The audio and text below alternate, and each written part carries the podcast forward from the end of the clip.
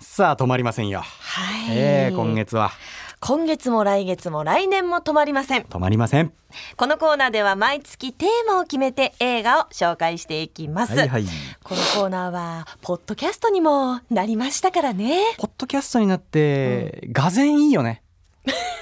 便利よ変化感じてるやっぱり感じてますやっもぱうりその聞き直して活力があります、そうだよね、はいちゃんと参考にして映画とか見た見ません見てますよ見てますか見てません見てませんなんやねん さあ皆さんポッドキャストでも紹介というかそこうなんだのよめちゃロくちゃいグいが聞けるので、うんぜひそちらも参考にしてください、はい11月のテーマ週の真ん中水曜日明日の活力になる映画ですはいなんでしょうね今日は今日ははいキューティーブロンドほうほうほうほうもう今更感がある名作中の名作なんですけれどもあそうそうなんだそうあのパッケージを見たら思い出すかな思い出すかもしれない金髪の女性がピンクの衣装を着て、うんヒールを履いてワンちゃんを連れてうんうんまあちょっと法律っぽいテキスト持ってるのかなあーうんうんうんうんよくも伝えに行くと大体全面向いてるそうだよねで、うんすごく印象的だから多分僕の持ってるやつと一緒だと思う一緒だと思います、うんうんうんでも最近改めて見てやっぱりこの映画最高でしかなかったのでご紹介です、はいあらすじです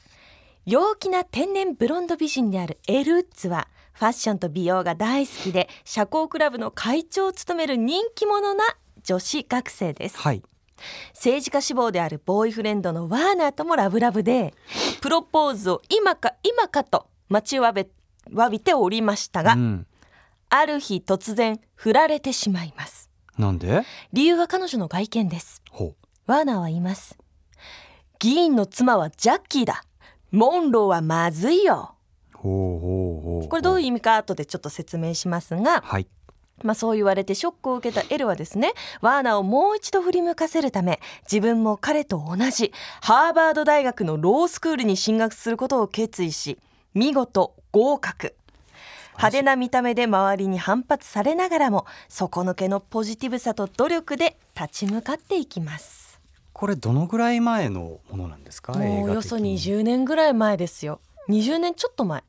だとしたらその今のそういうし情勢そうそうをそすごくこう捉えているよねう。まさにおっしゃる通りです。うんまあ、この映画の注目ポイントいきましょうこちらです圧倒的ハッピーは見るものをハッピーの向こう側に連れていくうーんこれすっごいハッピーな映画でございました、はいはいうはい、んでちょっと解説ですワーナーが言ったセリフ、うん議員の妻はジャッキーモンローはまずいの意味ちょっとわかりますやっぱジャッキー・チェーンぐらい屈強であれと、なるほどねうん、うんうんうん違いますマリリン・モンローは合ってる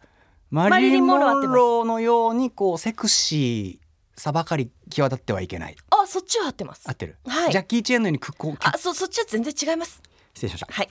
ジャッキーとは、うんアメリカのケネディ元大統領の妻ジャクリーン・ケネディさんのことであー上流階級出身焦げ茶色の髪スレンダーボディの知的な女性なんですうね。ん、で一方のモンローこちらは1950年代を中心に活躍した女優のマリリン・モンローのことで、うんアメリカが誇る金髪の、まあ、セックスシンボルといいますか、まあ、それに代表されるようにアメリカだとブロンドイコールおバカなシリガル女のイメージの偏見がすごいんですってイメージでねそ振う、らまれちゃいがちだったんだねあ、結構他にもいろいろアメリカに偏見は根強くあるんですけど、うんもう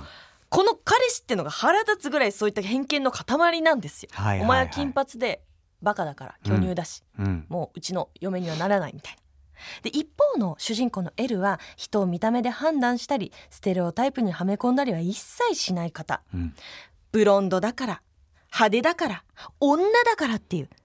この映画はそんな偏見を努力根性可愛いで吹っ飛ばしていくという映画なんです。うんうんうんうんで彼女なりの可愛いやり方で自分を鼓舞して勉強を重ねて彼女なりの視点で事件を解決して優秀な弁護士にゆくゆくはなっていくんですね。うー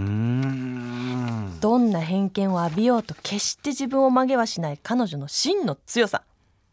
もうブロンドとかさバカに見られるんだったら、まあ、染めたらいいとかあるじゃないですかありますそんなことしません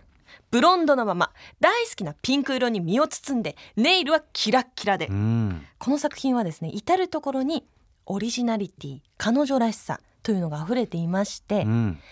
まあロースクール生はこうじゃなきゃいけないとかあーこうしなきゃいけないステレオタイプというのを破壊してくれるんですはいはいはいはいで先ほどゆうたろうさんも言ってくれたんですけれどもこちらおよそ20年前の映画なんですけどテーマは、まあ、今になってより多く取り上げられるようになってきたいわゆるフェニミズムとかフェミだよフェミニズムとかうん噛みましたルッキズムと かうんまあ、そこら辺のテーマをバイブス上げ上げで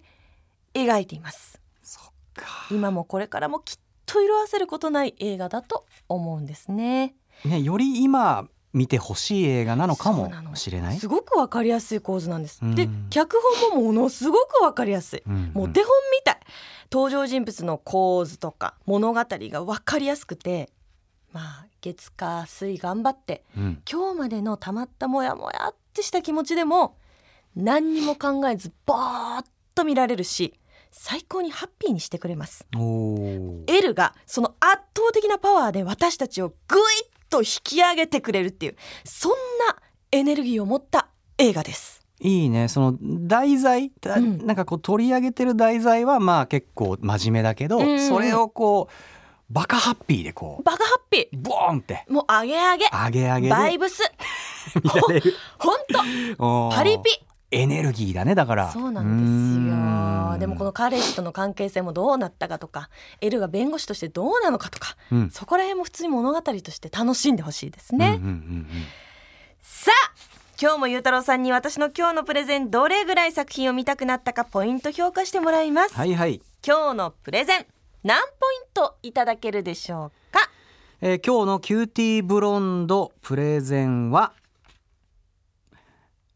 昨日の夜引っこ抜いた僕の白髪5本分です